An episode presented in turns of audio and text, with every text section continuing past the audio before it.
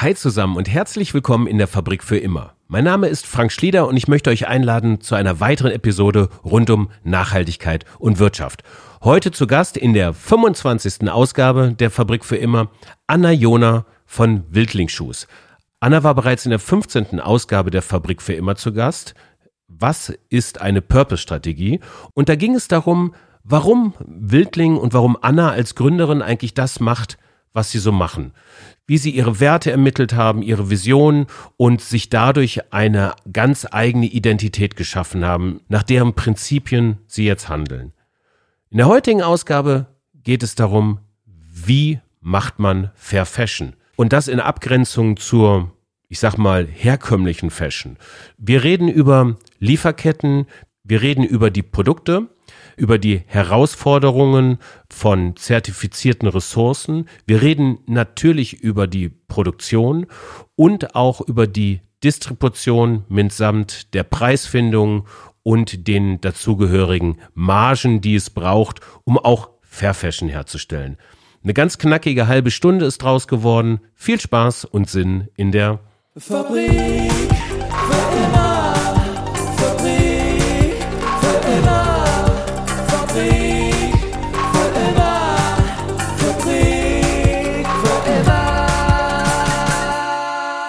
Herzlich willkommen in der Fabrik für immer. Heute, hallo Anna Jona. Hallo Frank. Ich rede mit dir, Anna, heute über Fair Fashion, über faire Lieferketten und über faire Produkte. Wildling ist ähm, entstanden vor fünf Jahren als ähm, Minimalschuhanbieter und ihr habt relativ schnell angefangen, euch Gedanken zu machen oder sogar im Zuge des Gründungsprozesses Gedanken zu machen über, ähm, die, über, das Pro, über das Produkt Schuh welche Rohstoffe werden dafür verwendet? Wie lassen die sich ähm, äh, fair anbauen? Wie lässt sich überhaupt ein faires Produkt äh, gestalten? Und äh, damit möchte ich jetzt mal anfangen. Erstmal das Produkt Schuh als solches. Ähm, ist das jetzt ein komplexes Produkt oder ist das ein hm. einfaches Produkt? Wie, wie kann ich mir das vorstellen? Was steckt da alles drin? Ja, es kommt ein bisschen darauf an, womit du es vergleichst. Also im Vergleich zu einem T-Shirt ist es deutlich komplexer. Ähm, und es ist auch so, dass man wirklich anfangs gucken muss, was man schon umsetzen kann. Also wir sind noch nicht so lange am Markt. Ähm, es war von Anfang an ein wichtiges Thema für uns. Aber es ist auch ein Thema, was uns bis heute beschäftigt und wo wir auch sicher nicht alles gelöst haben bis jetzt. Also ein Schuh besteht einfach aus, kommt ein bisschen drauf an, welches Modell und wie du es aufgebaut hast. Und wir haben jetzt so wenig Schuh wie nötig oder wie möglich an unserem Schuh dran. Und trotzdem hast du noch ähm, zehn unterschiedliche Materialien und, und Rohstoffe, die du da benötigst dafür, für jedes Modell. Also das sind Materialien, die man sehen kann, sowas wie Sohle, Schnürsenkel, Oberflächenmaterial, aber auch Materialien, die man vornehmlich nicht sehen kann, sowas wie Kleber, wahrscheinlich, ne? Auch, gehört auch dazu. Also wie geht das an? Ihr fangt, also ihr zerlegt das Produkt, ihr wisst, ähm, der, der Schuh hat ungefähr zehn verschiedene Rohstoffe und ihr fangt dann an, euch Lieferanten dann zu, zu suchen, die diese, die euch bedienen können damit, richtig? Ja, ungefähr, genau. Also ähm, was wir gemacht haben war, also einmal ist es normal eigentlich im Schuhbereich, dass du hingehst und einen Schuh in Auftrag gibst bei einem Produzenten.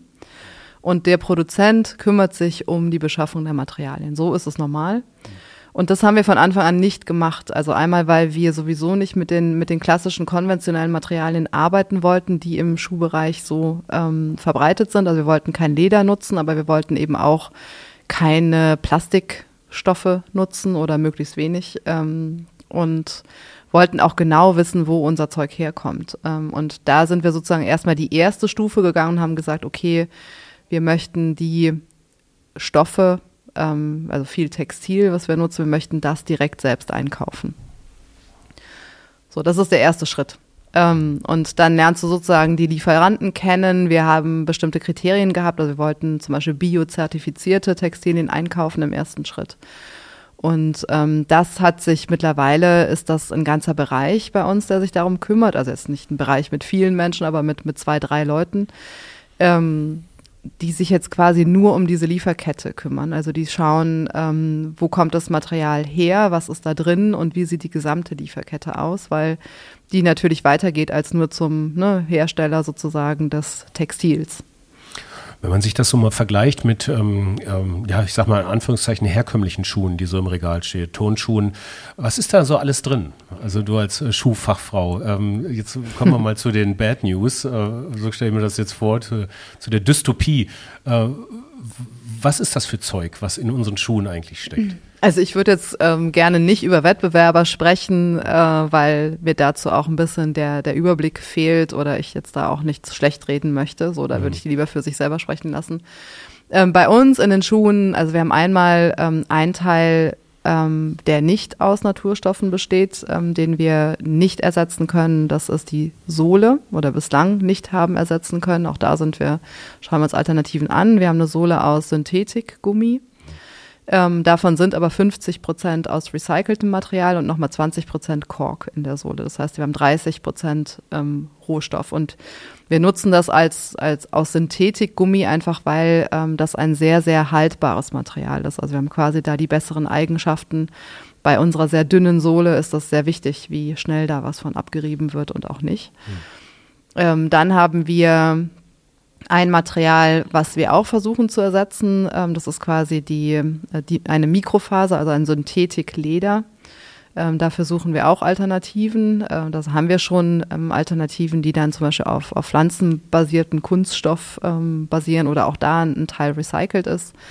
Ähm, aber das ist ein Material, was mir noch nicht gefällt in der, in der Ökobilanz sozusagen. Und dann haben wir sehr viele Naturstoffe. Also wir nutzen einmal eine Bio-Baumwolle. Mittlerweile haben wir da auch ähm, quasi die zurückverfolgt bis auf den Ursprung, also bis auf die Projekte, in denen diese Bio-Baumwolle angebaut wird. Das sind ähm, Gegenden, in denen quasi aus Regenwasser oder auch aus Schmelzwasser ähm, die Bio-Baumwolle bewässert werden kann, weil das ja immer eins der großen Probleme ist, ähm, abgesehen von der mangelnden Transparenz oft. Ähm, und das sind auch Projekte, wo Kleinbauern äh, wirklich ein neues Einkommen äh, bekommen in Gegenden, die ansonsten eben wirklich keine Zukunftschancen geboten haben. Wo, wo zum Beispiel? Ähm, in Uganda mhm. ähm, und in Kirgistan. Mhm. Okay. Ähm, und in Kirgistan quasi ganz oben äh, im, im Tal, mhm. Ähm, an, an der, da wo der Fluss mehr oder weniger entspringt. Ähm, und äh, das andere sind also auch Bio-Baumwolle wollen wir nach Möglichkeit ersetzen. Einmal durch eine recycelte Baumwolle. Wir haben erste Stoffe, die sind aus 100% Recycling-Baumwolle. Also ähm, da einfach nicht nochmal neue Rohstoffe äh, nutzen zu müssen. Wir wollen Baumwolle ähm, vor allen Dingen ersetzen durch Hanf, Leinen und Nessel. Ähm, wir haben schon einige Stoffe, die haben dann 60% Hanf oder 60% Leinen, zum Teil auch mal 100% Hanf. Es kommt ein bisschen drauf an. Ähm, da ist es nicht ganz so einfach, die Lieferkette ähm, so aufzubauen, dass diese Fasern tatsächlich verarbeitet werden können. Also das sind äh, mit der Baumwollrevolution sozusagen sind alle Maschinen auf Baumwolle ausgerüstet worden und das sind, also da gibt es auch nochmal eine Komplexität in der Lieferkette, da die richtigen Hersteller zu finden. Ähm, dann nutzen wir sehr viel Wolle.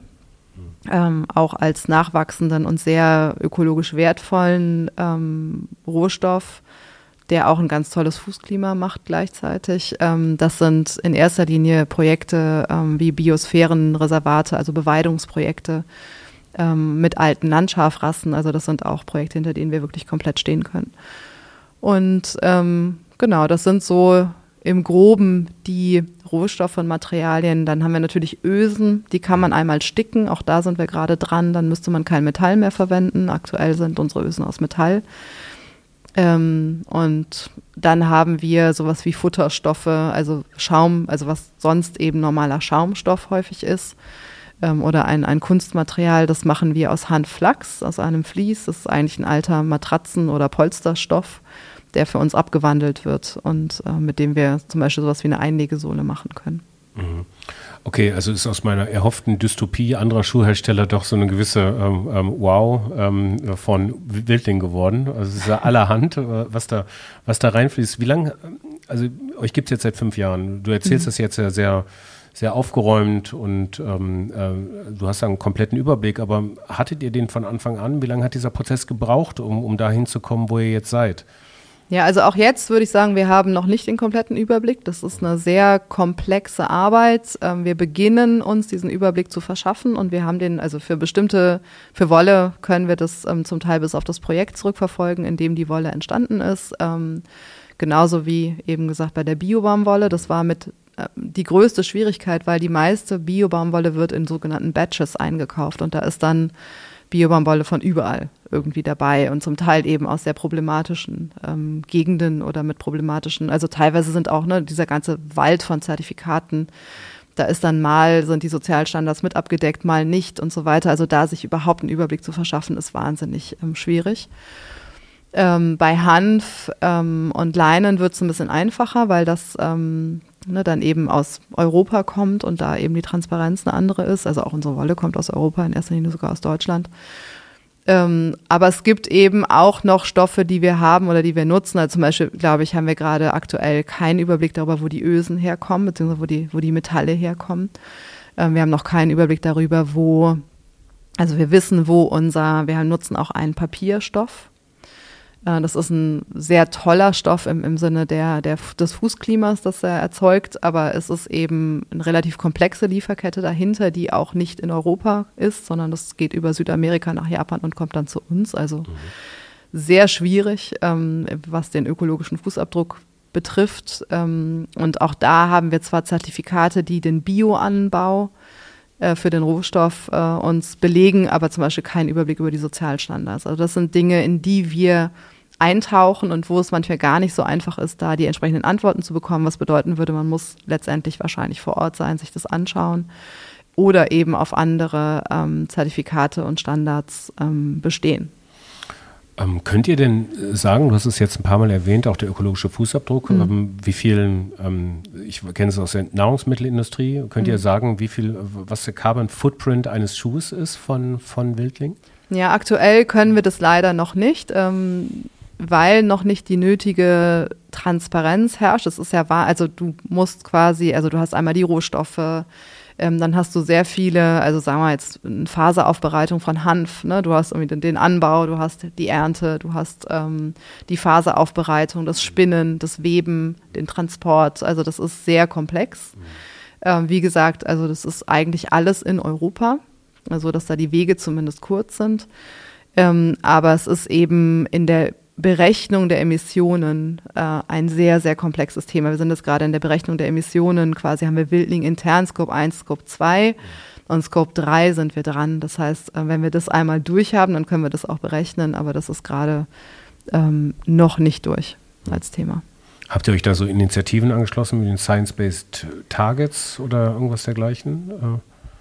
Äh ja, also gibt es Leute im Team, die sich darum kümmern und die sich damit beschäftigen ähm, und ähm, na, auch überlegen, ob das irgendwie für uns in Frage kommt. Das ist eben auch ein bisschen Thema für, für ein recht junges Unternehmen. So ein bisschen manchmal die, die Schwierigkeit, wo fängt man eigentlich an? Ähm, ne, also welche, welche Art, auch welche Art von, von interner Zertifizierung wollen wir anstoßen? Und es ist eben häufig so, also deswegen haben wir uns auch ähm, relativ spät an diese Emissionsberechnung gemacht ähm, es ist oft so, dass du, wenn du dir kurz anschaust, ne, was, was gibt's eigentlich zu tun? Also, dass du dann sagen kannst, okay, wo haben wir eigentlich den größeren Hebel gerade? Ist der Hebel darin, alles irgendwie akribisch zu berechnen und es auszugleichen? Oder wollen wir jetzt erstmal an den Stellen ansetzen, wo wir wissen, dass wir was besser machen können und das erstmal tun? Denn letztendlich sind es die gleichen Ressourcen. So. Mhm. Ähm, und da ist für uns eigentlich der Weg, okay, wir packen das jetzt an und wir, ne, wir suchen die richtigen Partner und wir setzen mit denen vielleicht schon mal ein Projekt in Gang. Das ist eigentlich eher unser Weg aktuell. Diese Episode äh, steht ja so ein bisschen unter der Überschrift, wie macht man Fair Fashion? Wenn ich mir die großen ähm, oder das, was ich jetzt recherchiert habe, in der Modeindustrie ist es ganz viel so, dass man halt auf Kollektionen ähm, äh, quasi kreditiert und dann recht viel an den Start bringt, das dann im Handel abverkauft und das, was nicht abverkauft wird ähm, oder auch äh, online, das, was nicht abverkauft wird, ähm, wird dann entweder billig verramscht oder sogar verbrannt und weggeschmissen. Was ist der Unterschied zu Fair Fashion dann? Ich glaube, es hat erster Linie ähm, sehr, sehr viel mit Wertschätzung zu tun. Also Wertschätzung für die Ressourcen, die eingesetzt werden, Wertschätzung für das Produkt, was man damit erzeugt. Ähm, meistens ist es auch so, dass das Produkt teurer ist, natürlich, wenn du Wert legst auf die Dinge, die dort drin sind und auch auf die, die da auf gar keinen Fall drin sein dürfen. Ähm, Bereich Chemical Management, Bereich ne, Testen hinterher, sind da irgendwelche Schadstoffe drin. Da sind wir gerade noch gar nicht drauf eingegangen. Ähm, und dann ist es eben so, dass du ähm, vorsichtig sein musst mit der Menge, die du produzierst, einfach weil du dein Produkt wertschätzt und weil das wertvoll ist. Und ähm, da sind zum Beispiel jetzt unsere kurzen Lieferwege sehr, sehr hilfreich, weil wir die Produktion sehr ähm, gut einstellen können darauf. Ähm, also wir können, äh, wir versuchen eben, das ist nicht ganz einfach, also du bist immer in so einem Glaskugel. Ähm, Szenario natürlich, wo du gucken musst, okay, was denken wir denn, was wir nächstes Jahr verkaufen könnten, weil natürlich die Beschaffung der Rohstoffe schon sehr früh beginnt. Ähm, und da darf man sich nicht zu sehr verschätzen in keine Richtung, sonst gibt es äh, entweder eine unglückliche Kundschaft, weil nichts mehr im Shop ist, oder man hat zu viel. Ähm, und das ist aber bei Wildling geht es ganz gut, weil wir, ähm, also mit der Produktion, mit den kurzen Lieferwegen, ne, wir haben oft ähm, zwei, maximal drei Wochen vom Vergeben eines Auftrags, bis die Ware bei uns ist, wenn einmal die Materialien da sind. Also innerhalb der, ähm, also wir, wir produzieren einen gewissen Teil ähm, zum Start der Saison und produzieren dann weiter diese Modelle nach. Das heißt, wir können da sehr genau darauf eingehen, was jetzt gerade gekauft wird, was gut gefragt ist, was vielleicht irgendwie weniger geht als erwartet ähm, oder welche Größen jetzt genau gebraucht werden und können so dafür sorgen, dass wir zum Ende der Saison möglichst wenig noch auf Lager haben. Das heißt, wir brauchen keine Rabatte in dem Sinn, wir brauchen oder wir machen einen Sale meistens am Ende der Saison, weil man sich natürlich irgendwo verschätzt ähm, und dann auch wieder ein bisschen mehr Platz braucht. Das sind aber dann auch, ne, also das ist eine kurze Zeit und das ist nur eine, eine kurze, eine, eine, kleine Reduktion im Preis. Ähm, und dann können wir im Prinzip in die nächste Saison gehen. Okay, das heißt aber auch im Zweifel könnte man als Kunde auch mal ähm, ein leeres Warenlager vorfinden, ähm, in dem jetzt gerade diese Größe in der, in der, in der Farbe nicht vorhanden ist. Absolut. Also das bedeutet immer, dass auch die Kundschaft mitgenommen werden muss. Also ja. das ist etwas, was wir nicht ne, nur für uns alleine entscheiden und das hat irgendwie nach draußen keinen Effekt, sondern das ist, bedeutet tatsächlich, dass unsere Kundschaft sich darauf einstellen muss und auch mit einer gewissen Geduld ähm, dem Ganzen begegnen muss. Also es ist häufig so, dass wir mal ne, den Schuh X nicht in der Farbe Y irgendwie und in der Größe auch da haben dann kann man sich eintragen und dann kann man ein bisschen warten, denn normalerweise ne, stocken wir das dann innerhalb der Saison wieder auf. Ähm, aber das kann eben mal dauern, drei Wochen, auch mal vier Wochen. Ähm, und auf der anderen Seite ähm, bedeutet es für uns natürlich auch, in Kauf zu nehmen, dass wir gewisse Umsätze nicht machen, ne, weil eben äh, das gewünschte Modell nicht da ist und der, die Kundin irgendwie sich dann woanders umschauen. Also das passiert natürlich auch. Mist, jetzt habe ich nicht zu Ende geschrieben. Ähm, jetzt hast du mich gerade erwischt mit dem Satzende hier. Ich wollte meinen Gedankengang noch aufschreiben, ja, weil, ich dir so, weil ich dir so fasziniert beim Schreiben zugucke. Ja, ja. Sowas aber auch. Ich würde noch mal einen kurzen Schritt zurückgehen. Ähm, wir hatten ähm, du hattest ja gerade eben auch schon über die Rohstoffe ähm, gesprochen, die ihr, die Wolle kommt aus Deutschland, ihr habt in Uganda in diesem Fall außereuropäisch ähm, ähm die Baumwolle ähm, in den Projekten woanders, der Hanf wird auch aus Europa bezogen. Ähm, das sind verschiedene Eingangsstoffe, die dann nach Portugal gehen und dort quasi gefertigt werden. Genau, die Rohstoffe kommen in erster Linie aus Europa. Hm. Ähm, die Fertigung, also die Fertigung der Textilien findet auch in Europa statt, viel davon in Deutschland, ähm, zum Teil in Portugal, mal was in Spanien.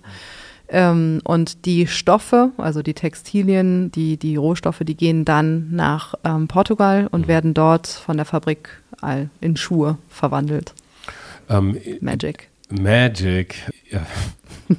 Entschuldigung. Da ist es so, dass die portugiesischen, und auch das gehört zu Fair Fashion, die portugiesischen ähm, Schuhmanufakturen haben natürlich nochmal ein anderes Verhältnis zu ihren Arbeitnehmerinnen und Arbeitnehmern. Das heißt, es gibt geregelte Arbeitszeiten. Ich habe auch mal was von Fitnessstudios gehört. Es gibt Tarifverträge. Es gibt alles das, was menschenwürdige Bedingungen hergibt, um zu arbeiten. Oder was sind deine Erfahrungen da unten? Ja, also wir haben uns damals für Portugal entschieden. Einmal, weil ähm, das noch in Europa ist und deswegen natürlich auch einer europäischen Gesetzgebung unterliegt, ähm, weil es nah genug dran ist, dass man ähm, das sich auch mal angucken kann persönlich, was ich sehr, sehr wichtig finde, weil man sonst eben vieles auch nicht mitbekommt. Ähm, und weil Portugal als eins der alten Schuhfertigungsländer auch einfach noch eine Menge Know-how hat. Und ähm, in Portugal sind die Fabriken, das sind familiengeführte Betriebe oft, in der dritten, mancher vierten Generation, ähm, die relativ klein sind jetzt im Vergleich zu einer Fabrik in Asien. Also es sind so 60 hm, Mitarbeitende so im Schnitt. Ähm, sehr viel mehr sind es oft nicht.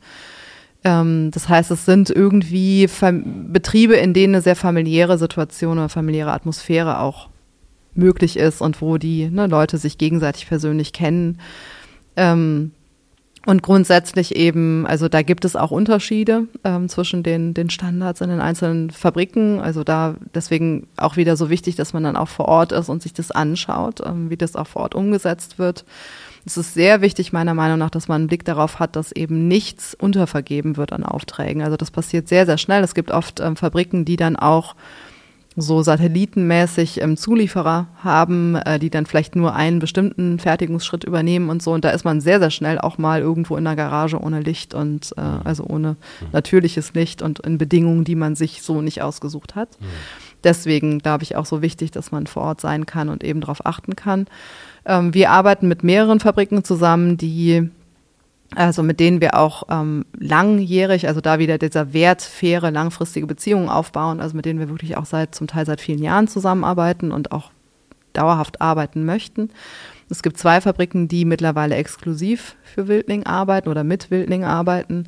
Das heißt, da haben wir nochmal eine ganz andere Möglichkeit der Zusammenarbeit, also auch Einfluss zu nehmen eben auf ne, bestimmte Stationen innerhalb der Fabrik. Ähm, es gibt dann also was Arbeitssicherheit betrifft oder auch was Umweltstandards betrifft. Und ähm, das ist eigentlich nur der, der Anfangspunkt. Also wir möchten da sehr viel enger noch mit den Fabriken zusammenarbeiten und auch Konzepte entwickeln, denn ja, du sagst es, es ist äh, ne, alles EU-rechtlich geregelt. Es gibt, ähm, es gibt einen Mindestlohn, es gibt ähm, gesetzlichen Urlaub, Krankentage, Mutterschutz und so weiter, Pausen, verpflichtende und so weiter. Und dennoch ist es eine sehr, sehr harte Arbeit. Ähm, das lässt sich auch nicht schönreden. Also eine Arbeit in so einer Fabrik, das ist eine sehr repetitive Arbeit, ähm, die die Menschen über Jahre machen. Und da jetzt hinzugehen und zu sagen, okay, was gibt es für, für andere Konzepte? Wie kann man das auflockern? Wie kann man äh, so einen Arbeitsalltag auch wertvoller gestalten? Das wäre jetzt wieder so ein Positive Impact ähm, Projekt oder, oder Thema, ähm, das wirklich dauerhaft anzugehen. Also welche Probleme entstehen denn daraus auch? Also ähm, was im Unterschied, man könnte jetzt natürlich ein größeres Subunternehmer in Asien haben und sagen, jetzt mach, ich mache mal die Augen zu. So, so habe ich es verstanden. Fair Fashion heißt auf jeden Fall auch Augen aufmachen und vor Ort sein und nicht die Augen verschließen. Aber ähm, es, ihr kommt ja bestimmt auch an gewisse Grenzen, ähm, die ihr vielleicht auch nicht wolltet. Also nochmal dann eingangs die Frage, welche Probleme entstehen. Ja, also einmal ist es natürlich, sind es wahnsinnig komplexe Themen. Das heißt, du brauchst Menschen, die sich damit wirklich ähm, sehr genau befassen. Also da müssen Ressourcen reinfließen und der Wille im Unternehmen äh, da sein, äh, das einfach auch zu tun. So, das zahlt ja erstmal auf gar nichts anderes ein, sondern das ist einfach rein ja auch eine Luxusbeschäftigung gewissermaßen oder zumindest eine Beschäftigung im Rahmen der Verantwortung. Deswegen eigentlich kein Luxus, aber definitiv Verantwortung. Ähm, und dann musst du damit umgehen, was du da findest. Denn du wirst in dem Moment, wo du anfängst, ähm, Dinge dir genauer anzuschauen, wirst du auch Dinge finden, die dir so nicht bewusst waren oder die dir auch gar nicht gefallen. Das heißt, man muss also einmal hingehen und das aufdecken und dann muss man auch Lösungen finden dafür. Ähm, man muss sich auch überlegen, wie man so etwas kommuniziert, wenn man etwas findet, was man so nicht gewusst hat oder was einem so nicht bestätigt worden ist. Ähm, und ja, dann muss man im Prinzip, also ich, ich, ich finde eben das, da fängt es dann an, wirklich komplex zu werden. Was macht man jetzt damit? Also was macht man mit diesem Wissen, was man da, was man da aufdeckt? Welche neuen Konzepte können sich da anschließen? Und wie kann man auch mit den Menschen jetzt zusammenarbeiten? Also zum Beispiel hinzugehen und zu sagen, hey, ihr Lieben hier in Portugal mit eurer Fabrik, wir haben da mal ein paar Ideen, wir würden das gerne irgendwie anders machen. Können wir den Leuten mal ein bisschen mehr Geld zahlen? Können wir mal irgendwie hier und da das bringt eine Wahnsinnsunruhe rein. Und ähm, auch da muss man sehr, sehr behutsam vorgehen und wirklich ne, auf Augenhöhe und ähm, in Kooperationsgedanken dann gemeinsam mit den Menschen vor Ort was umsetzen. Ja, das ist spannend, dass du es ansprichst. Das ist gerade so eine Art Moralismus-Import, mhm. der dann, also ist, ist das so eine Sache, so jetzt, jetzt kommen die Deutschen, die wollen Fair Fashion, haben jetzt auch noch ein Lieferkettengesetz, aber wir haben hier einfach eine jahrzehntelange Tradition und wir haben das immer schon so gemacht und das prallt so aufeinander. Begegnet euch das? Im Alltag so? Ja, durchaus. Also ich glaube, dass auch da ähm, gerade ein Generationenwechsel stattfindet und ein anderes Bewusstsein entsteht für Umweltthemen, für soziale Themen.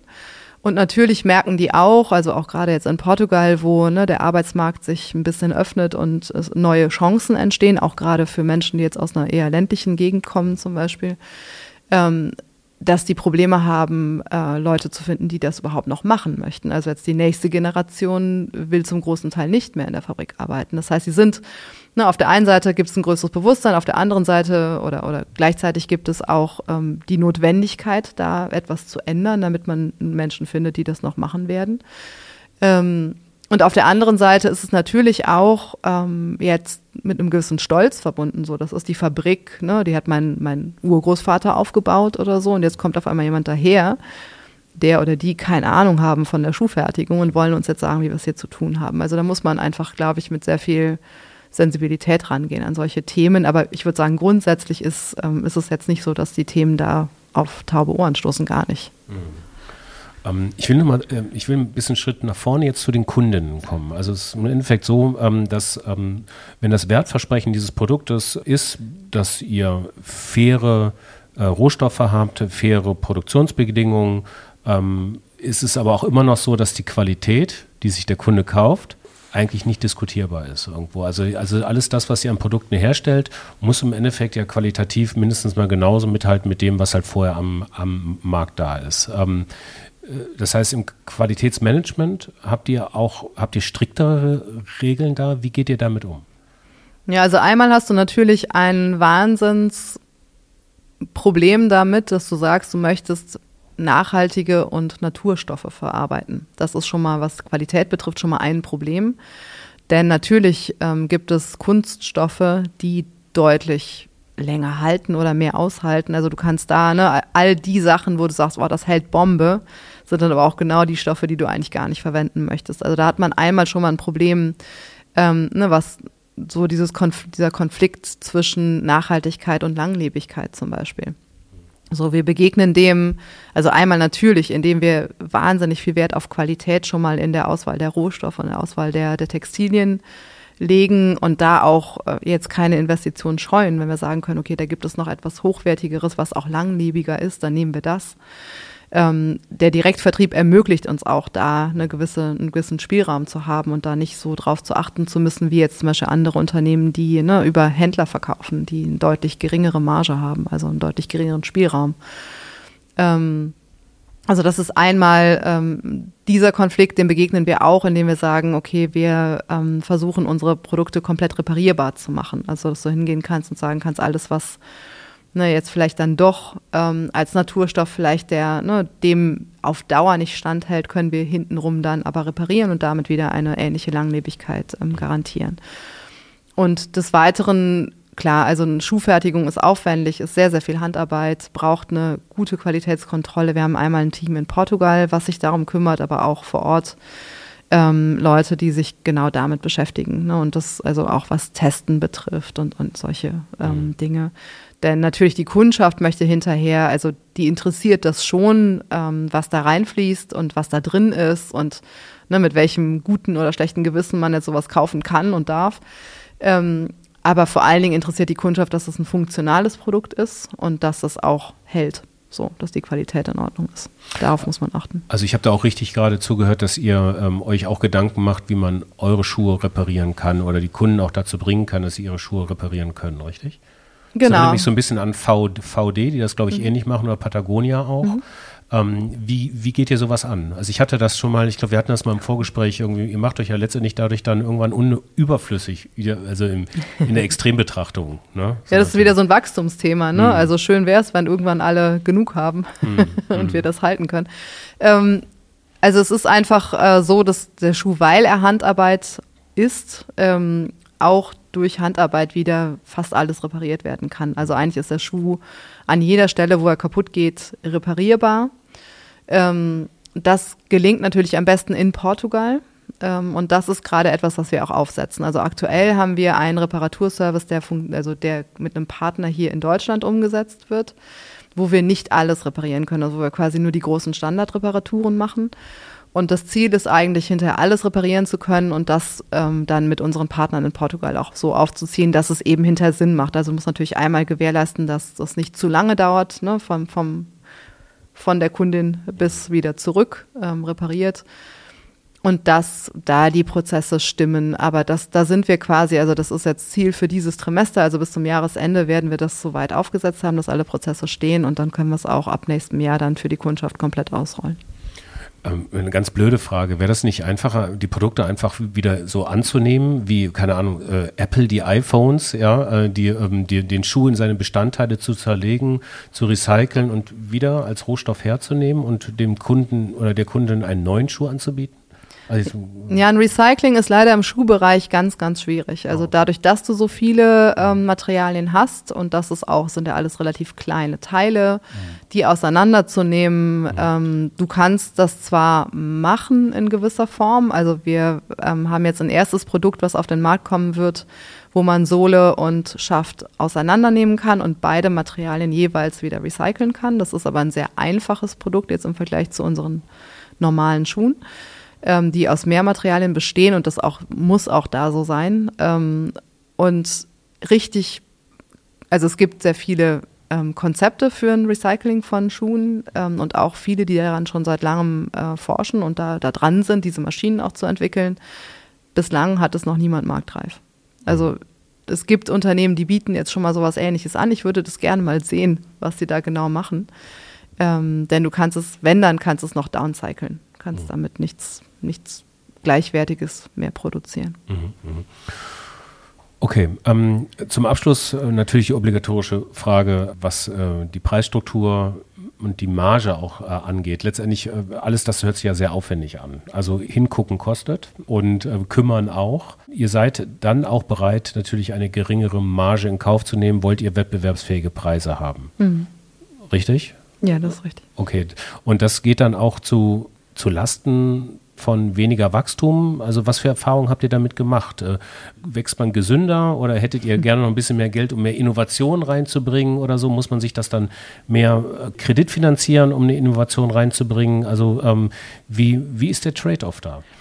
Also ähm, ich glaube, das Wichtigste für uns ist, dass wir im Direct-to-Consumer Bereich tätig sind. Also dass wir wirklich unsere Produkte direkt an unsere Endkundschaft verkaufen und niemand dazwischen haben, ähm, der die dann eben auch noch eine Marge für sich beanspruchen muss, um davon leben zu können.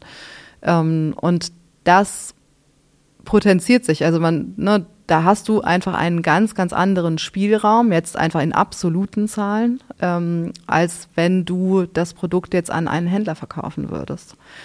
Und ähm, das kommt uns sehr zugute. Also wir sind im Prinzip mit Wilding von Anfang an profitabel gewesen ähm, und haben eine relativ gute Marge. Natürlich brauchen wir diese Marge, um zum Beispiel unser Unternehmen aufzubauen. Also wir brauchen, haben diese Marge gebraucht und diese Profitabilität, um ohne Investoren wachsen zu können. Also das, das Geld ist quasi komplett immer wieder in den Unternehmensaufbau geflossen, in ja, teilweise auch natürlich Produktentwicklung, Optimierung, eben genau solche Dinge, über die wir gerade gesprochen haben, Teamaufbau, ähm, eine Vorfinanzierung von Ware eben dann fürs nächste Jahr, wo man mehr ähm, erwartet an, an Umsatz.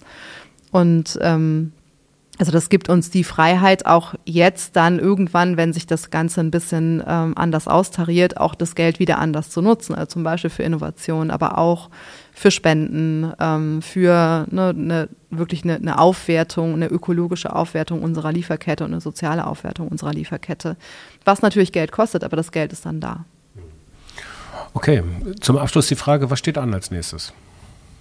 Im Bereich Lieferketten? Im Bereich Fair Fashion. Also ihr habt, ich habe schon rausgehört, dass ihr im Bereich Reparatur, also mhm. ähm, deutlich aktiv seid. Das hört sich allein schon als massiver Bestandteil irgendwie, was ihr jetzt neu ausfahrt an. Aber was geht noch so mit Wildling? Ja, also im Prinzip ähm, schauen wir uns die gesamte Lieferkette an, ähm, also den ganz gesamten Fair Fashion Bereich von, ne, von den Rohstoffen, also wo kommen die in Zukunft her?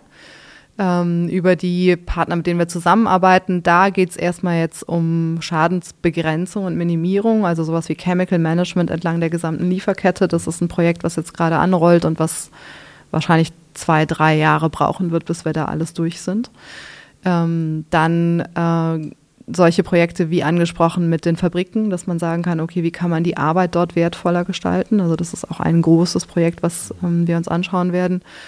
Ähm, und ja, dann geht es eben darum, also eine Wertschöpfungskette ist die gesamte Produktlebenszyklus Also es fängt ne, von den Rohstoffen an und geht aber dann auch darüber hinaus. Also wie kann man es an, wie kriegt man die richtige Größe zum Beispiel hin zur Kundschaft, sodass weniger Retouren anfallen. Das ist ein großes Ding. Ähm, wie kriegt man das Produkt so gestaltet, dass es möglichst langlebig ist. Also das ist einmal natürlich auch viel Materialentwicklung und, und solche Dinge hinter den Kulissen. Ähm, Produktdesign arbeitet auch daran ähm, aber eben auch dann sowas wie ein Reparaturangebot. Und ähm, das letzte wäre dann ein Recycling, also so, dass man ne, idealerweise natürlich ein Cradle to Cradle, das ist für uns ähm, gerade so nicht denkbar, ähm, aber zumindest ein Recycling ähm, und wenn auch erstmal von ersten ne, Hauptrohstoffen, die wir nutzen. Ähm, also da zu schauen, mit welchen Partnern man da eventuell arbeiten kann, ob man selbst intern äh, da für das eine oder andere eine Lösung findet. Ähm, das ist so der, glaube ich, der Gesamtansatz dann. Okay, gut, Anna, ich, ähm, ich danke dir sehr für diesen ersten groben Überblick über Fair mhm. Fashion und nichts anderes war es. Einfach nur so einen kurzen Überblick, was, was steckt da eigentlich alles drin in diesem Produkt Schuh? Man würde das vielleicht auch kopieren können aufs Produkt Hose. Vielleicht wäre es mhm. da ein bisschen einfacher, was die Rohstoffe angeht oder die Verarbeitung aufs Produkt T-Shirt und vielleicht wäre es in anderen Fashion-Bereichen vielleicht noch ein bisschen komplizierter. Hm, weiß ich nicht, aber vielleicht können wir da ja zu, zukünftig noch mal ein bisschen tiefer eintauchen. Anna, danke, dass du da warst. Danke dir, Frank.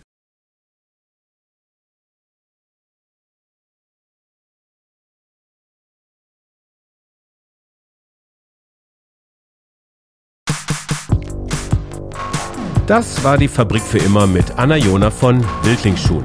Wenn euch diese Episode gefallen hat, natürlich teilt sie doch gerne mit Freundinnen, Kollegen, Bekannten ähm, und gebt uns eine gute Bewertung bei Apple Podcast und äh, abonniert diese Podcast-Reihe. Das hilft uns natürlich auch heute, damit dieser Podcast noch weitere Kreise zieht.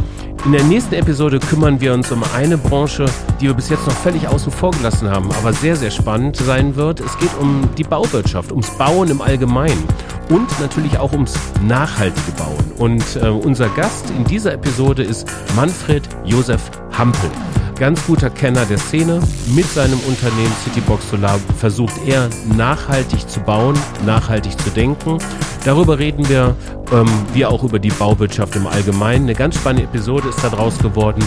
Hört mal rein. Bis dahin viel Spaß und Sinn in euren Tagen und viel Spaß und Sinn in der Fabrik.